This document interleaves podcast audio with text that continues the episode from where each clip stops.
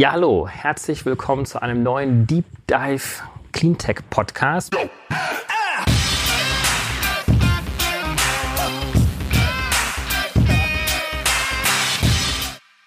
Mein Name ist David Wortmann. Ich äh, bin heute hier im Deutschen Institut für Wirtschaftsforschung und sitze hier mit einer der profiliertesten, das kann man vielleicht doch sagen, Claudia, Wissenschaftlerin hier zusammen, Claudia Kempfert. Sie ist Professorin und Leiterin der Abteilung Energie, Verkehr und Umwelt. Sie hat in den letzten Wochen und Monaten nicht nur im Vorfeld dieses sogenannten Klimaschutzpaketes, was ja vor einiger Zeit vorgestellt worden ist, äh, viel mitgewirkt, sondern kann uns hier vielleicht auch helfen, das so ein bisschen einzusortieren, in welche Richtung das geht, welche Chancen und Risiken dort für Geschäftsmodelle drin sind. Und ja, ich freue mich total, dass wir es geschafft haben, Claudia. Hallo. Ja, ich freue mich auch. Hallo. Also ich bin sehr gespannt. Das ist eine sehr gute Gelegenheit. Ja. Ähm, wir haben ja üblicherweise auch viele Unternehmer hier in unserem Podcast. Äh, insofern ist es, glaube ich, mal ganz spannend von dir als äh, Wissenschaftlerin und als Ökonomin sozusagen so eine Einordnung zu bekommen. Und äh, vielleicht kurz vorneweg, du bist ja jetzt nicht nur Wissenschaftlerin, sondern du bist auch einer derjenigen, die auch sehr gerne auch über über die Wissenschaft, über die Ergebnisse auch kommunizieren. Du hast einen sehr großen Einfluss, beziehungsweise du wirst sehr gerne gehört, auch in der Politik, in den Medien. Äh, ich habe nochmal nachgeschaut, das hängt immer so ein bisschen vom Ranking ab. Da gibt's ja auch so Rankings und da gehörst du immer sozusagen zu den äh, Spitzenwissenschaftlerinnen, die auch immer wieder gerne gehört werden. Und äh, das tun wir natürlich gerne ja auch. Aber du bist darüber hinaus Professorin an der Hattie School of Governance. Du bist Mitglied im Sachverständigenrat für Umweltfragen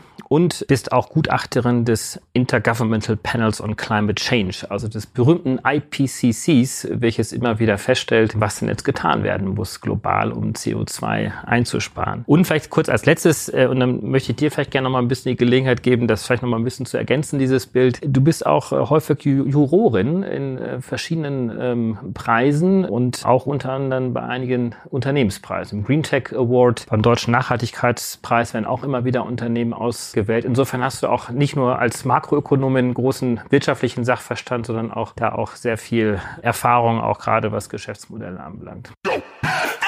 Ihr Lieben, hier ist nochmal Joel von Digital Kompakt und wusstest du, dass alle 39 Sekunden eine Cyberattacke auf Unternehmen stattfindet? Ich meine, alle 39 Sekunden. Hacker stehlen zum Beispiel hochsensible und vertrauliche Daten oder sie legen ganze Unternehmen lahm. Fakt ist, Cyberangriffe gehören heute zu den essentiellsten Bedrohungen unserer Wirtschaft. Weil das Krasse ist doch aber, dass das Risiko, selbst betroffen zu sein, noch immer völlig unterschätzt wird. Jedem von euch da draußen sollte klar sein, dass hundertprozentige Cybersicherheit gar nicht mehr möglich ist, sondern es geht längst nicht mehr darum, ob es dich erwischt, sondern eigentlich nur noch wann. So, und wenn du jetzt CEO bist, Leiter für Informationssicherheit, CIO, Risikomanager oder Datenschützer und willst dich und dein Unternehmen für die Zukunft rüsten, dann gibt es eine Sache, die du dir merken solltest, nämlich dann lerne von den Besten auf der Command Control, the European Cybersecurity Summit. Seit 2018 ist nämlich die Command Control das Gipfeltreffen. Und auch dieses Jahr findet sie statt, und zwar vom 3. bis 4. März 2020 im schönen München. Und nicht nur wieder 1500 Teilnehmer warten auf dich, sondern auch 50 internationale Top-Speaker sind am Start. Mein Highlight aus dem Speaker-Lineup ist zum Beispiel Jimmy Sanders, der Leiter für Informationssicherheit von Netflix. Der stellt nicht nur sicher, dass mein Account nicht gehackt wird, sondern auch, dass ich jeden Abend meine Favoriten überhaupt streamen kann.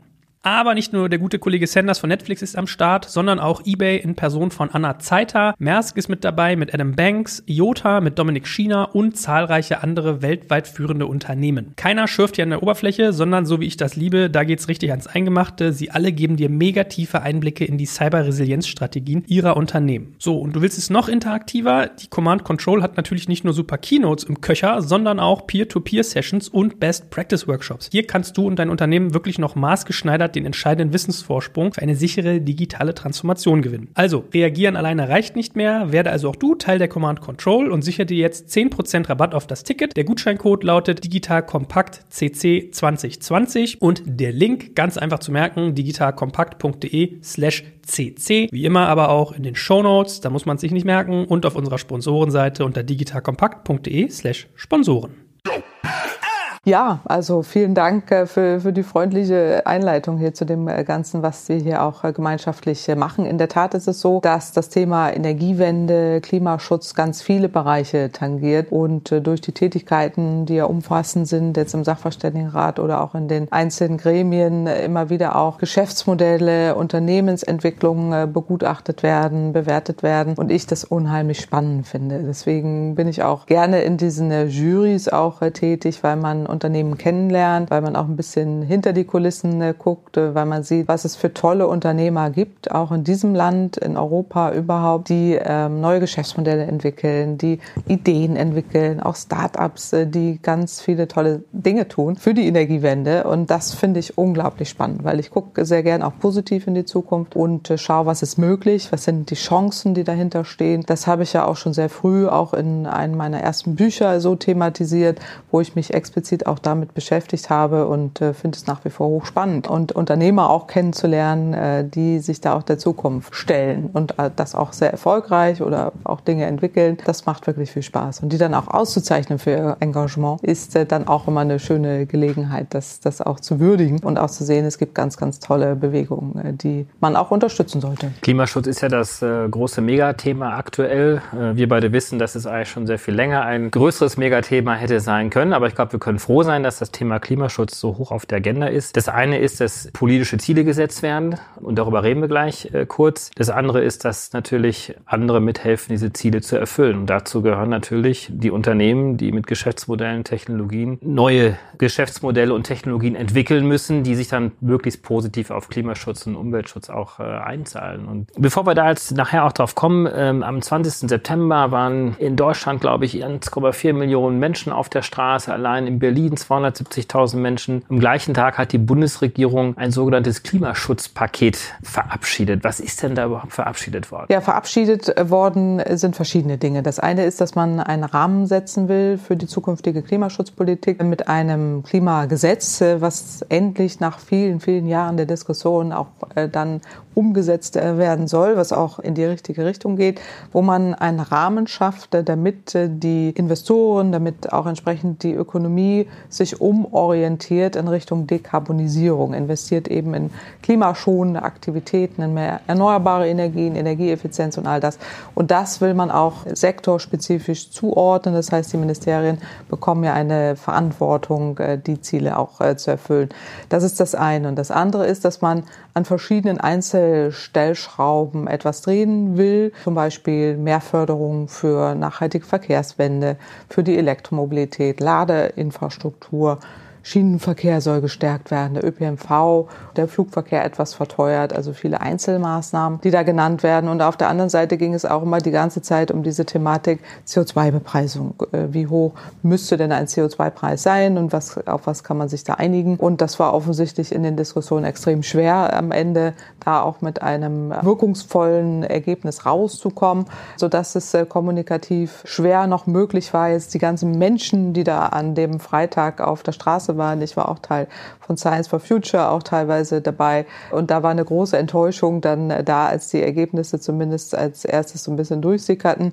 Aber ich will mal ein bisschen wohlwollender das einordnen, weil es geht hier schon darum, dass man jetzt mal einen Anfang hat. Und ich glaube, dass da viel auch unterschätzt wird, was jetzt die Potenziale auch von so einem Klimaschutzgesetz äh, sind, der jährlichen Überprüfung, der Zuordnung auch der Verantwortlichkeiten. Und man muss jetzt noch darüber sprechen, wie weit jetzt zum Beispiel auch die europäischen Strafzahlungen, die drohen, wenn man im Wärme- und Verkehrssektor es nicht erreicht, muss man Zertifikate zukaufen, dass das nicht nur vom Finanzminister getragen wird, sondern dass es auch eine Art von Sanktionierung in Anführungsstrichen gibt für diejenigen, die es nicht schaffen. Aber dass man das zumindest mal hat und dann jetzt schrittweise darauf aufbaut, weil mehr kann es tatsächlich nicht sein, weil das, was man leider versäumt hat aus unserer Sicht, ist, dass man umweltschädliche Subventionen beispielsweise reduziert. Die gibt es die nach wie vor. Pendlerpauschale, ja, die gibt es nach wie vor und darauf wird eben aufbauen eine, jetzt die ganzen äh, Instrumente gestülpt. Eine umweltschädliche Subvention ist die Pendlerpauschale. Die hat man jetzt auch noch ausdrücklich erhöht. Das war jetzt überhaupt nicht das, was wir vorgeschlagen haben. Deswegen sind wir da auch sehr, sehr kritisch, weil man äh, mit diesem Konzept, so wie man es jetzt macht, einerseits einen sehr niedrigen CO2-Preis, der bringt jetzt erstmal sehr wenig.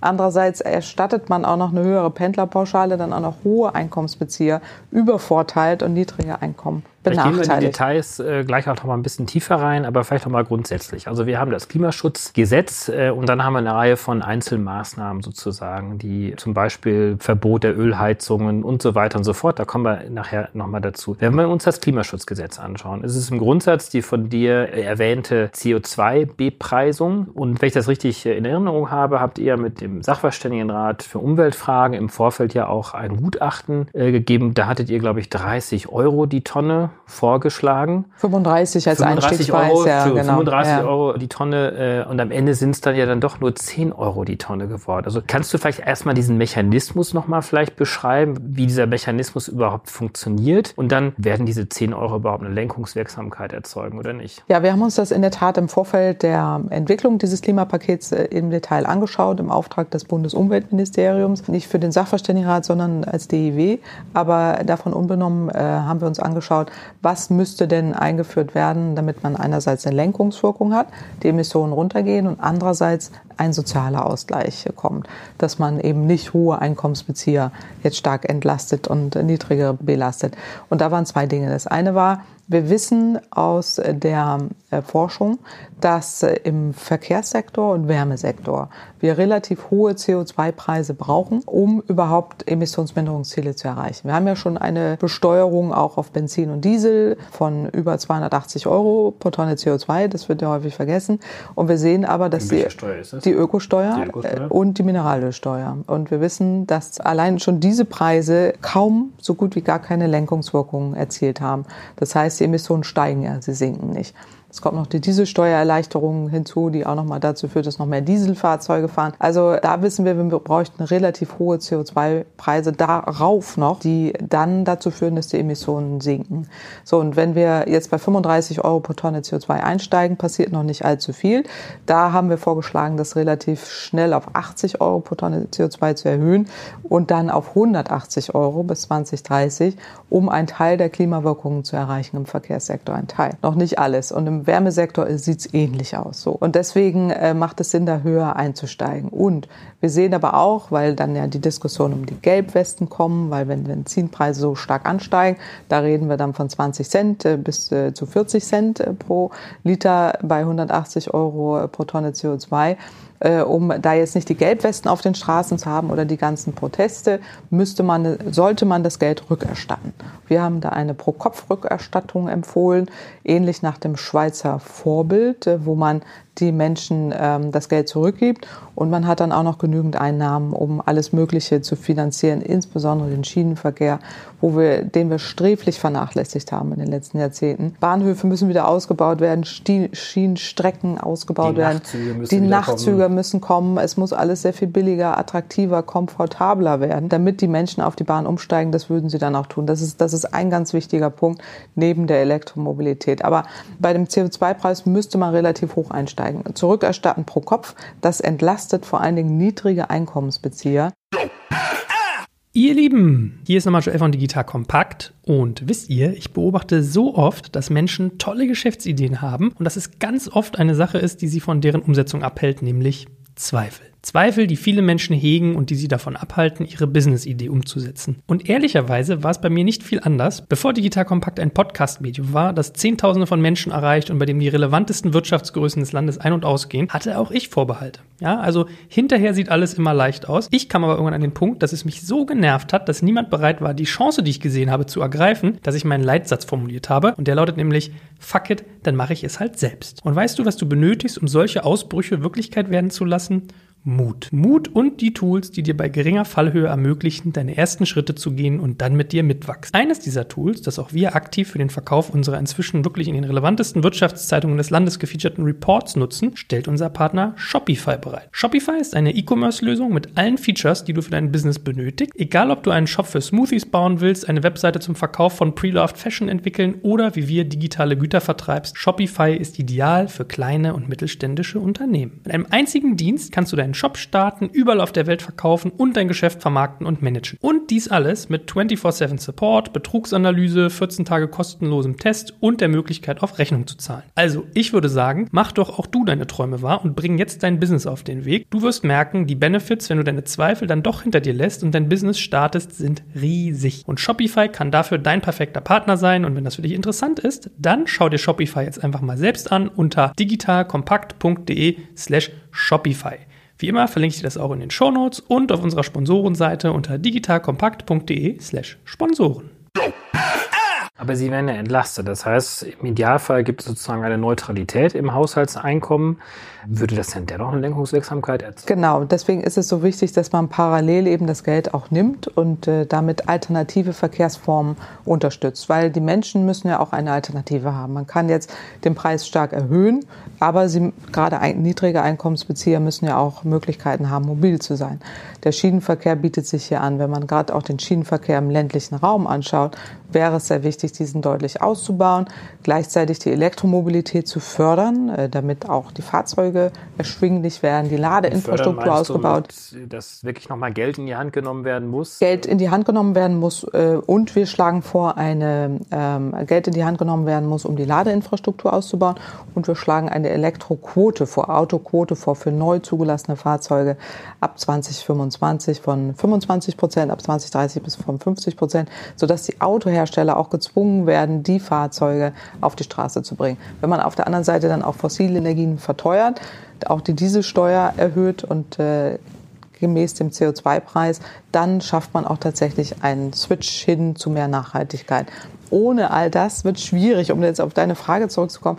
Die 10 Euro reichen im Ansatz nicht aus, weil das sind irgendwie drei Cent pro Liter Benzin, inflationsbereinigt, also gar nichts. Und selbst die 25 Euro, auf die es dann ergehen sollen, 35 Euro, werden nicht viel bewirken. Das haben wir uns jetzt auch noch mal kürzlich angeguckt. Auch die 60 Euro pro Tonne CO2.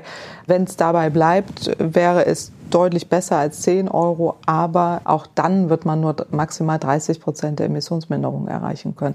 Das heißt, wir brauchen alle anderen Maßnahmen, äh, damit das überhaupt gelingen kann, die 2030-Ziele zu erreichen. Weil was ja nicht passieren darf, ist, dass das Fliegen teurer wird, aber ich hätte keine Alternative zum Fliegen, weil dann würde ich möglicherweise trotzdem fliegen, aber mehr Geld ausgeben dafür. Und äh, deswegen stecken da ja dann auch dann die Chancen für neue Technologien. Ganz genau. Und neue Treibstoffe, aber auch neue Verkehrsträger natürlich. Ganz genau. Richtig. Äh, da stecken die Chancen für den, für den Wandel, für die neuen Technologien, für neue Geschäftsmodelle, ähm, weil äh, in der Tat brauchen wir diese Alternativen. Äh, wir können nicht einfach nur irgendwas verteuern und die Menschen können nicht mehr mobil sein. Deswegen ist es so wichtig, dass man das eine tut, ohne das andere zu lassen und beides gleichzeitig macht. Also CO2-Preise auch in vernünftiger Höhe einführt und gleichzeitig die nachhaltige Mobilität entsprechend fördert. Jetzt wird der CO2-Preis, wie er jetzt eingeführt wird, keine Lenkungswirksamkeit erzeugen. Allerdings ist damit zumindest schon mal so eine Art Grundmechanismus geschaffen worden, der die Möglichkeit gibt, äh, in Zukunft zumindest dann den Preis auch nochmal anzuerhöhen, um dann möglicherweise dadurch eine Lenkungswirksamkeit zu erzeugen. Jetzt hast du gerade schon die verschiedenen Sektoren angesprochen. Wahrscheinlich sind es auch die Hauptsektoren, der Energiesektor.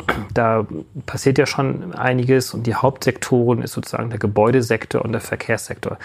Vielleicht gehen wir noch mal so ein bisschen ins Detail, was diese beiden Sektoren auch haben, beim Verkehrssektor. Da sagst du, das klar mit den 10 Euro, am Ende sind es irgendwie drei, vier oder fünf Cent. Dann wird das nochmal auskompensiert äh, mit so einer Pendlerpauschale. Das heißt, es gibt sogar nochmal Anreize, auch sogar nochmal mehr, mehr zu fahren. Wo siehst du jetzt in naher Zukunft die tatsächlichen Geschäftschancen im Bereich der Verkehrswende? Ja, im Bereich der Verkehrswende sind gigantische Geschäftschancen, weil man da noch am Anfang steht, anders als bei der Energiewende, wo wir ja schon 20 Jahre auch Entwicklungen hinter uns haben, wo auch noch viel äh, notwendig ist, aber im Verkehrssektor ist wahnsinnig viel möglich äh, und notwendig. Äh, wir brauchen einmal auch intelligente Schienenverkehrssysteme, insbesondere wenn es auch um, es klingt jetzt komisch, aber autonomes Fahren ist auf der Schiene ja nicht so kompliziert wie auf der Straße.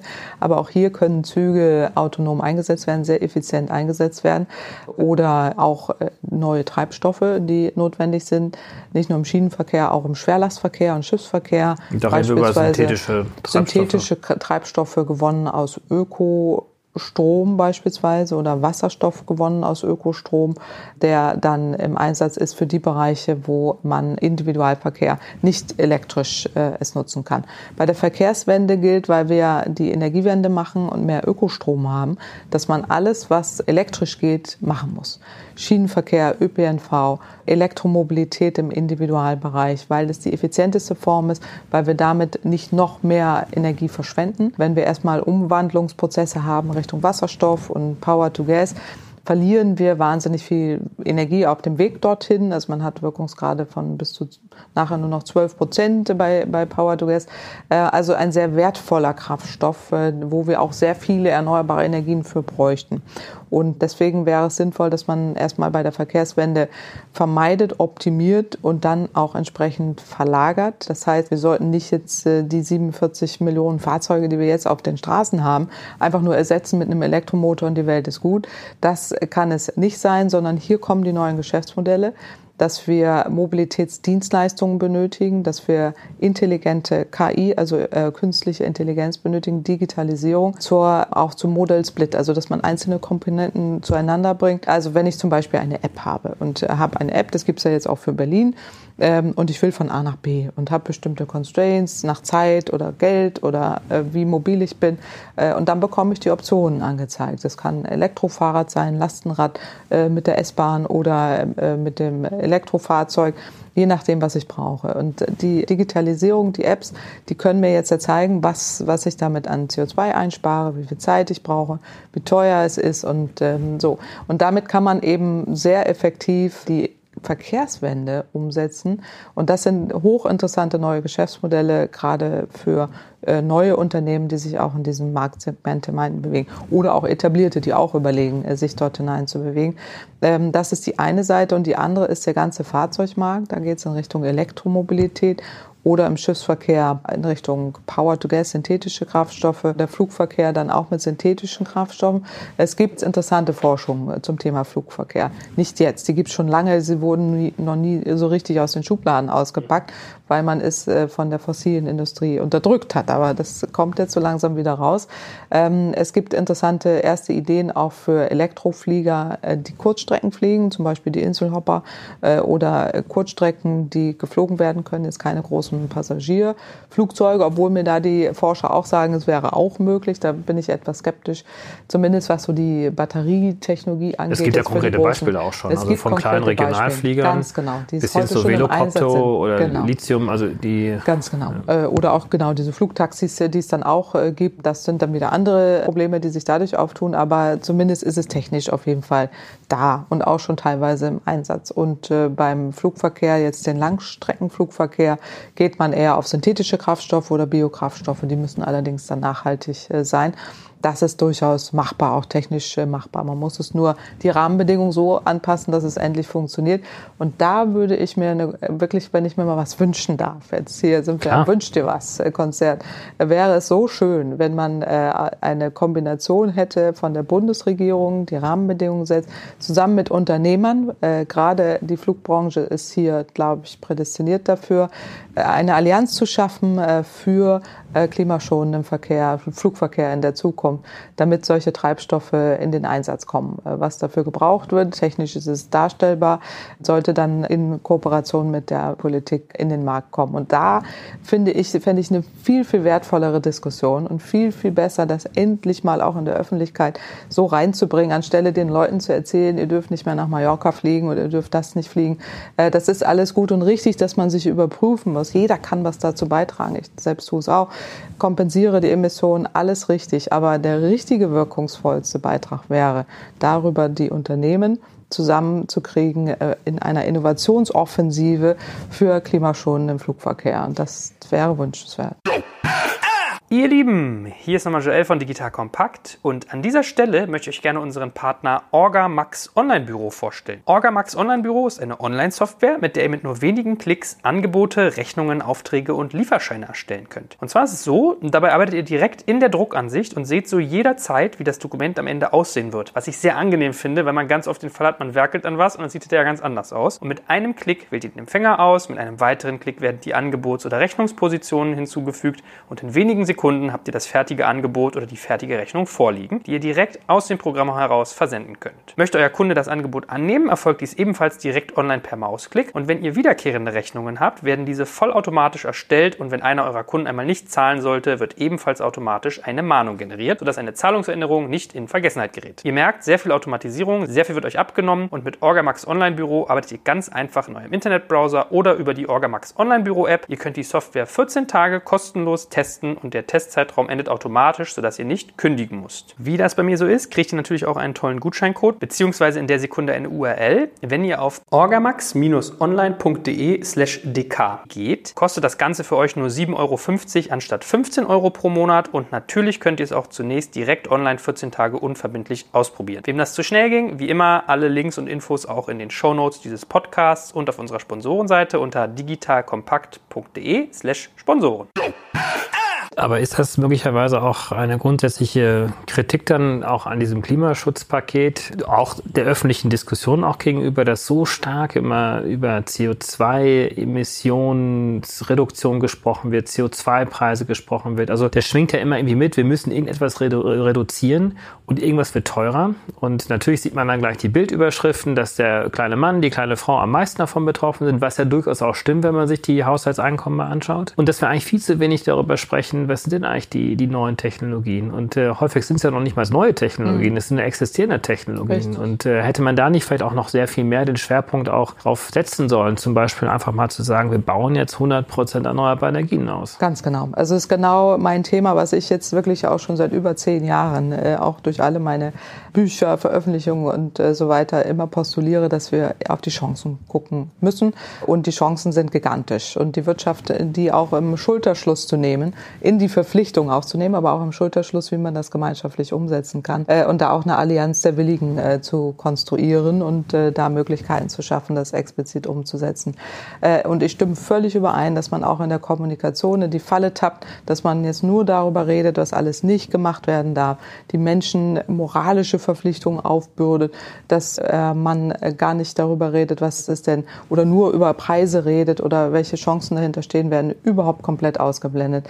Das äh, stört mich ungemein. Und ich würde mir da wirklich mal wünschen, dass man sowohl von der Politik das kommunikativ angeht, aber auch äh, mit der Wirtschaft das gemeinschaftlich umsetzt und auch einen Fahrplan äh, zeigt und wirklich mal in der Öffentlichkeit, ich, ich weiß nicht wann, vielleicht auch kurz mal vor der Tagesschau, äh, da jemanden hat, der erklärt, was alles gemacht wird, wie es der Umwelt geht äh, und was dafür gemacht wird, das äh, zu verbessern und nur mal über Möglichkeiten reden. Und das sage ich auch allen großen Unternehmen, wenn ich da mal zu Gast bin und sage, mal erzählt mir doch nicht immer, was nicht geht. Ich möchte von euch mal wissen, was geht. Und dann wird's interessant, weil dann klappen die ihre, äh, ihre Laptops auf und sagen, ja, selbstverständlich, das können wir machen, das können wir machen, das können wir machen. Und dann wird's hochinteressant. Und da hätte ich gerne öffentliche Spotlight drauf, dass wir darüber reden äh, und nicht nur, was alles nicht geht, sondern nur noch darüber, was geht und äh, dann auch gemeinschaftlich überlegen, wie kriegen wir das denn jetzt auch hin. Und da bin ich mir ziemlich sicher, dass man nicht nur die Unternehmen dabei hätte, neue Unternehmen, etablierte, sondern auch die Menschen mitnehmen kann, wie es ja immer von der Politik jetzt so schön gesagt wird, dass man sie nicht verschreckt, sondern wirklich ähm, schafft, äh, diesen gemeinschaftlichen Weg zu gehen. Also einen kleinen Beitrag versuchen wir ja zu leisten, hier auch mit diesem Podcast. Wir beleuchten auch immer wieder auch äh, neue Unternehmen, weil man stellt ja schon fest, dass etablierte Unternehmen auch sicherlich verständlich aus deren Perspektiven heraus ist natürlich der Umbau immer sehr viel schwerer, als irgendwas Neues auf dem Reißbrett zu erfinden und äh, loszulaufen, ist auch nicht ganz einfach, aber zumindest so von der psychologischen Einstellung dann auch. Und äh, deswegen haben wir hier auch sehr viele Startups auch hier im, im Podcast mit dabei.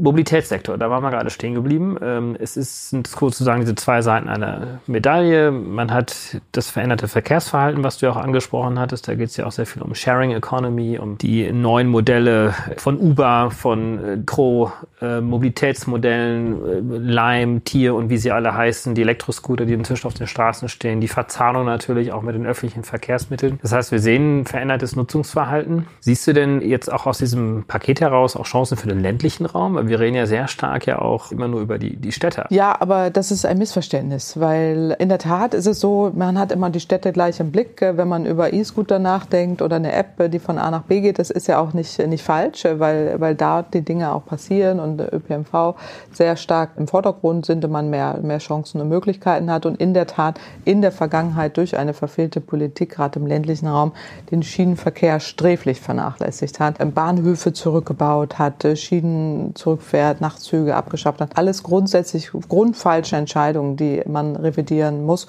und wo den äh, ländlichen Raum ähm, tatsächlich hier auch eine Stärkung stattfinden kann. Aber diese ganzen Lösungen, die du auch gerade erwähnt hast, sei es Digitalisierung, künstliche Intelligenz, Verzahnung, die Elektromobilität ist hochinteressant und äh, gerade für den ländlichen Raum. Weil wenn wir über die letzte Meile reden, sprich man, man fährt zu einem Bahnhof, ähm, steigt dort aus und muss dann ja noch nach Hause kommen, wenn man im ländlichen Raum wohnt, bietet es sich ja geradezu an, auch nicht nur autonom fahrende Kleinbusse, äh, sondern gerade auch Elektrofahrzeuge im Einsatz zu haben, die dann on demand ihre Schleifen fahren und die Menschen dorthin bringen, wo sie hinkommen müssen oder Lastenfahrräder oder äh, was man da auch braucht. Und diese neuen Technologien gerade im ländlichen Raum hoch interessant sind und dort auch schon zu größten Teil im Einsatz sind, zumindest was Elektrofahrzeuge angeht, weil der Trugschluss ist ja immer, dass man denkt, nur in der Stadt finden plötzlich Elektrofahrzeuge äh, im, sind Elektrofahrzeuge im Einsatz. Das Gegenteil ist ja richtig. Die fahren ja gerade im ländlichen Raum, weil man dort auch die Struktur hat, weil sie die Reichweite haben und äh, weil man dort auch problemlos laden kann, weil der Raum ja auch dafür da ist und die Eigentumsverhältnisse so sind. Also das ist, ähm, das ist eine Riesenchance auch gerade für den ländlichen Raum, äh, diese neuen Lösungen, äh, wo man äh, sehr viel mehr gestalten kann äh, und äh, man gar nicht die, das gegeneinander ausspielen muss, weil es gehört direkt zusammen, dass äh, die Städte genauso wichtig sind sind die Ballungsräume, aber auch der ländliche Raum äh, sollte uns überhaupt nicht davon abhalten, diese Lösungen flächendeckend einzusetzen, weil sie sind sozial gerecht. Äh, sie schaffen eine Gerechtigkeit auch für äh, nicht nur einkommensschwache Haushalte, für mobilitätseingeschränkte Menschen, über die müssen wir auch reden. Die müssen auch mobil bleiben und sollen das auch können. Und es geht um attraktive, finanzierbare, bezahlbare Mobilitätskonzepte. Und äh, diese neuen Lösungen bieten all das. Und äh, darüber, über diese Chance sollte man auch sehr viel stärker sprechen. Rund 70 Prozent der Ladevorgänge bei Elektroautos, wenn ich da jetzt die Zahlen richtig im Kopf habe, finden ja entweder zu Hause oder in der Arbeitsstelle statt. Das heißt, eigentlich nur der geringere Teil findet in der Öffentlichkeit statt. Dennoch habe ich jetzt diesem Klimapaket der Bundesregierung entnommen, dass insbesondere der Ausbau der Ladeinfrastruktur im öffentlichen Raum gefördert werden soll und gar nicht so sehr jetzt im privaten Bereich. Das passt doch nicht zusammen. Das ist völlig richtig, wenn das so wäre. Also es geht darum bei der Bundesregierung, dass man einerseits diesen öffentlichen Lade Infrastruktur ausbauen sollte. Das halte ich auch für nach wie vor äh, für sehr wichtig. Andererseits muss man endlich die Rahmenbedingungen so anpassen, dass auch im privaten Bereich die Ladeinfrastruktur ausgebaut werden kann. Und da meines Wissens plant man auch eine Änderung der Eigentumsverordnung, wo das geregelt wird, äh, dass dies äh, durch erleichterte Genehmigungsverfahren überhaupt möglich wird. Bisher war es ja nahezu ausgeschlossen, wenn man irgendwie in der Parkgarage oder bei sich zu Hause eine eigene Ladesäule aufstellen wollte, äh, aufgrund von Genehmigungsverfahren. Das will man jetzt offensichtlich erleichtern. Und das wäre auch beides notwendig. Also, dass man einerseits die Möglichkeiten da schafft und andererseits aber auch viel mehr Ladepunkte schafft, damit man überall auch äh, laden kann. Und hier nochmal äh, interessant auch die künstliche Intelligenz.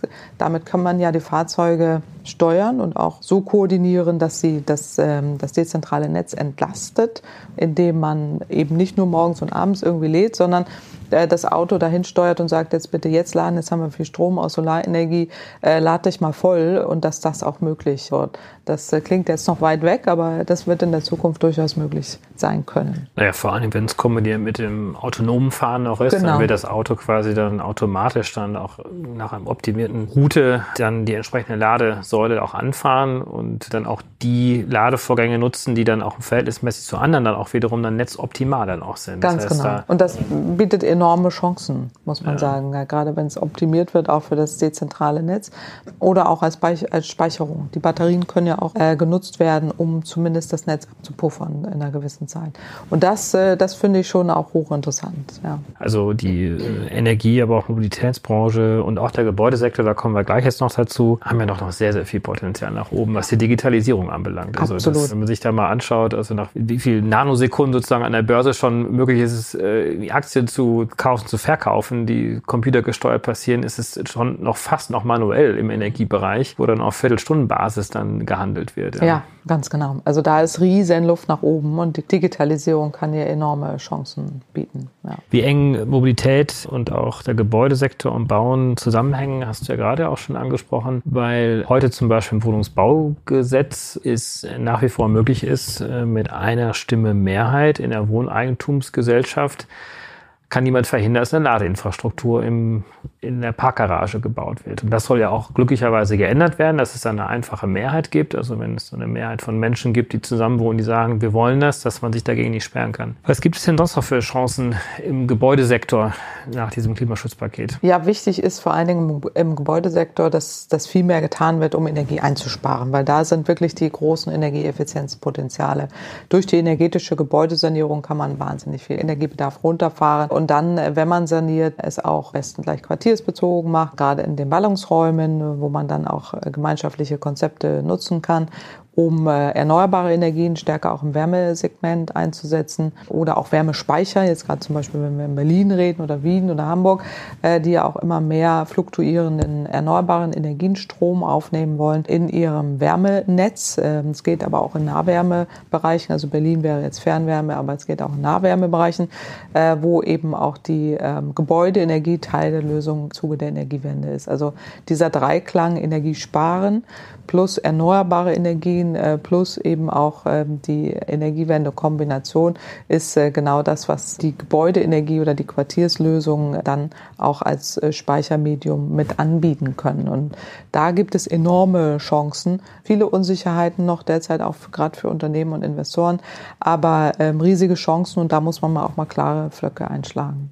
Ein klarer Flock ist ja eingeschlagen worden mit dem Verbot von Erdölheizungen 2025, wenn ich das richtig 26, 26, ich, 26. Ja, genau. Das lässt natürlich immer noch Tür und Toren offen für Gasheizungen. Die hätten konsequenterweise eigentlich gleich mit verboten werden müssen, vielleicht sogar auch ein bisschen früher. Was gibt es denn für technologische Optionen im Wärmebereich? Genau. Also das ist jetzt die große Gefahr. Bin ich dankbar, dass du es ansprichst, weil wenn man jetzt genau das wieder macht, äh, wie damals beim äh, Atomausstieg hatte man die Kohle nicht im Blick, jetzt bei der Kohle hat man das Gas nicht im Blick und rennt jetzt in die nächste äh, Stranded Investment, also in die nächste fehlgeleitete Investition, indem man jetzt denkt, der Erdgas ist jetzt die angebliche Brückentechnologie, die es aber nicht ist, weil zur Erreichung der Klimaziele müssen wir auch aus Erdgas aussteigen. Und da wäre es äh, grob fahrlässig, wenn wir jetzt äh, nur die Wärme, Ölheizung austauschen in Richtung äh, Gasheizung, weil da muss man die Leute auch bewahren vor Fehlinvestitionen. Besser wäre es, man baut gleich um. Und das sind die neuen äh, Konzepte. Also einerseits alles tun, Energie sparen, Energie sparen, Energie sparen, äh, damit möglichst wenig Energiebedarf überhaupt da ist. Und dann äh, gibt es am besten dann erneuerbare Energien. Das kann Solarthermie sein, das können äh, Wärmepumpenlösungen sein mit Strom oder Erdwärme, äh, Geothermie-Lösungen die dann im Einsatz sind ähm, und das äh, in der Kombination eben auch gerade als äh, am besten, wenn ein Gebäude auch in ein Quartier eingebunden wird, wo man dann auch mehrere Komponenten miteinander verbinden kann oder auch sogar Industrieabwärme, wie jetzt zum Beispiel in, in Großstädten, in Ballungsräumen.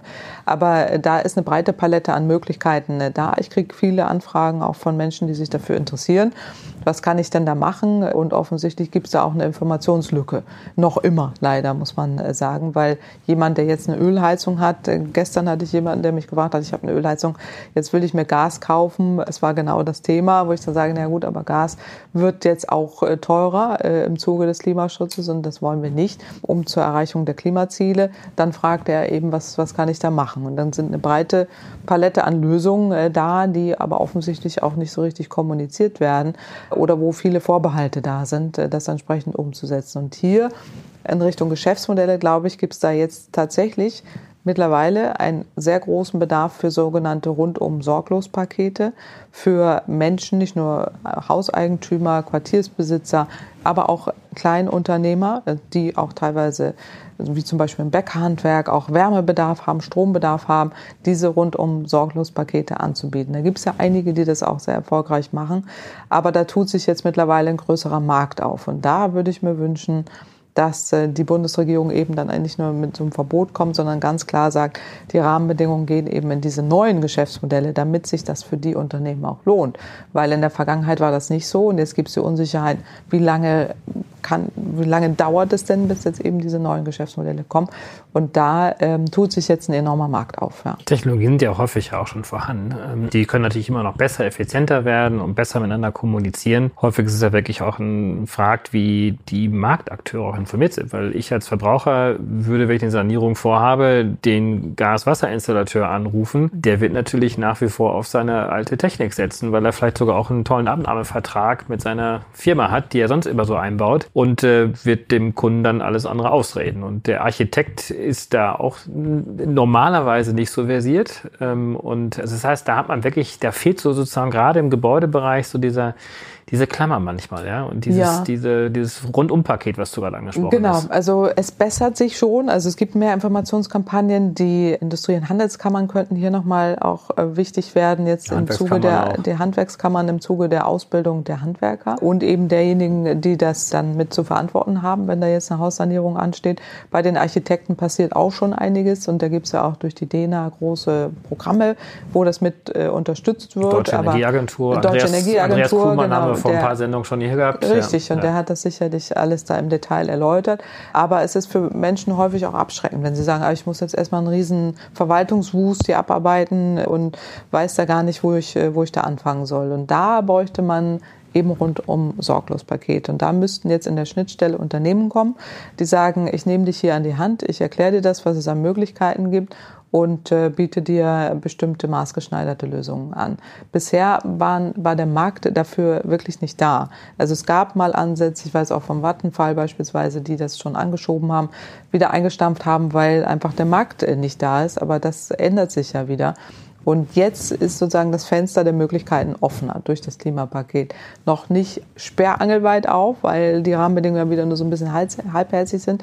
Aber zumindest ist es da. Und äh, da kann man jetzt auch was draus entwickeln. Und wenn man die Menschen da, das, da auch informiert und auch die Handwerker und auch die, ähm, der an der Schnittstelle arbeiten, dann kann man das auch durchaus schaffen. Es muss saniert werden. Wir wissen, dass die Sanierungsraten komplett unterhalb der Erwartungen sind. Ich glaube, wir sind bei 0,7 Prozent. Müssen ja, wir eigentlich rund 2 Prozent haben ja, oder so etwas? 1 Prozent und wir müssten 2 Prozent haben. Wir müssten 2 Prozent ja. haben. Und dann gibt es in Berlin jetzt hier die Diskussion und wahrscheinlich auch bald äh, ein Gesetz zu einem Mietendeckel, was dann wiederum eigentlich dann auch wieder viele Investitionen wieder verhindert, Klimaschutzmaßnahmen zumindest hinein, weil der Investor ist ja nicht refinanziert bekommt durch seine Miete. Wir schlagen, wir schlagen zwei Sachen an der Stelle vor. Das eine ist, dass wir finanzielle Förderung haben für Investoren oder Eigentümer, wer auch immer es äh, beantragt, gezielt äh, eine, eine billige finanzielle Unterstützung bekommt, die man gegenrechnen kann, gegen äh, diese Modernisierung oder die Modernisierungsumlage sich dadurch vermindert. Und das zweite ist eine steuerliche Abzugsfähigkeit, ähm, dass man damit eben halt auch die Kosten für die Investoren senkt. Und statt dieser pauschalen Modernisierungsumlage, die häufig dann auch missbraucht wird durch Luxussanierung oder durch Mitnahmeeffekte, äh, sollte man es gegenrechnen gegen die realen Heizkosten, die Einsparung, die entstehen durch die energetische Gebäudesanierung. Das haben wir uns mal angeguckt. Da würde man tatsächlich auch die, die Umlage deutlich äh, senken und man könnte sich davor äh, da jetzt auch wappnen, dass eben oder es verhindern, dass äh, solche überbordenden Steigerungen auftreten. Beim Mietendeckel muss man jetzt im Einzelnen schauen, äh, dass es in der Tat diese, diese Ungleichverteilung nicht gibt, aber es darf nicht zulasten der energetischen Gebäudesanierung passieren. Und es darf auch nicht gegeneinander ausgespielt werden. Also da muss man an diesen zwei Stellschrauben auch wirklich ran. Aber da können natürlich auch wieder tolle Geschäftskonzepte, wie zum Beispiel die Firma EcoWorks, da hatte ich den Gründer neulich hier auch mit drin gehabt, die versuchen sozusagen mehr Familienhäuser im standardisierten standardisierten Verfahren zu modernisieren und zu sanieren, in der Regel auch mit einer Wärmepumpe beispielsweise kombiniert. Und das sind ja auch alles solche neuen Geschäftsmodelle, genau. die da ähm, enabled bleiben sollten. Ja, ja, absolut. Ja, nee, das ist genau das Richtige, auch mit Wärmepumpen oder auch mit Lösungen, äh, die man dort anbietet. Und äh, da kann man nur hoffen, dass die Rahmenbedingungen dann auch so bleiben, dass der sich da auch dauerhaft etablieren kann. So, liebe Hörer, für heute sind wir schon wieder am Ende unseres Podcasts angelangt. Wenn euch das Thema aber noch weiter interessiert, habt ihr die Möglichkeit, euch auf Patreon Patreon extra lange Podcasts von uns zu besorgen. Also quasi jeweils einen Director's Cut, der noch einmal 10 bis 20 Prozent länger ist und dementsprechend mehr Inhalt bietet. Patreon schreibt sich wieder Patron, nur mit E dazwischen, also Patreon. Und unter patreon.com slash dekompakt könnt ihr euch für monatlich ein paar Taler besagte extra lange Podcasts klicken. Dort ist dann übrigens auch keine Werbung enthalten, sondern diese wird ans Ende geschnitten und auch sonst kommt ihr in den Genuss unterschiedlicher Extra-Inhalte wie unser Recherchematerial, die Teilnahme an all unseren Gewinnspielen und, und, und. Uns freut es natürlich sehr, wenn wir euch für diese Bonusinhalte begeistern können. Ansonsten vielen Dank fürs Zuhören und auf bald.